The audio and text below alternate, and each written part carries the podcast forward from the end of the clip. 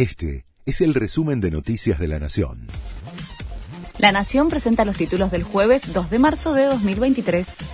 Los jueces declararon su estupor por el discurso de Alberto Fernández y denunciaron una intromisión del Ejecutivo en la justicia. La Asociación de Magistrados salió a responderle al presidente.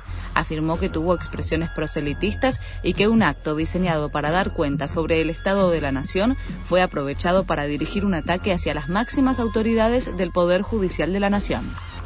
Un masivo apagón puso a medio país en situación de emergencia.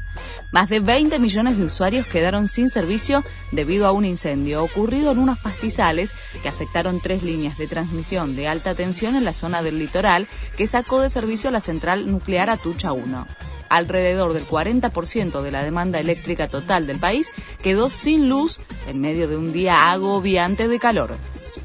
Oficializaron los aumentos de tarifas de luz y gas los entes nacionales reguladores aprobaron los incrementos del 60% para la luz y 28% para el gas.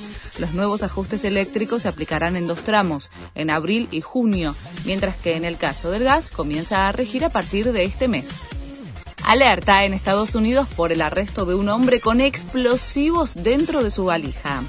Mark Maffley, de 40 años, fue sorprendido por el FBI cuando intentaba abordar un avión con dirección a Orlando, en Florida se lo acusa de posesión de explosivos y de intentar colocar el artefacto dentro de la nave. Boca fue imparable y conquistó la Supercopa. El Ceneice, ganador de la Liga Profesional, superó 3 a 0 a Patronato, vencedor de la Copa Argentina en Santiago del Estero, y se afianzó como el club más ganador a nivel nacional. Darío Benedetto no marcaba desde octubre y fue la gran figura con un hat-trick. Este fue el resumen de Noticias de la Nación.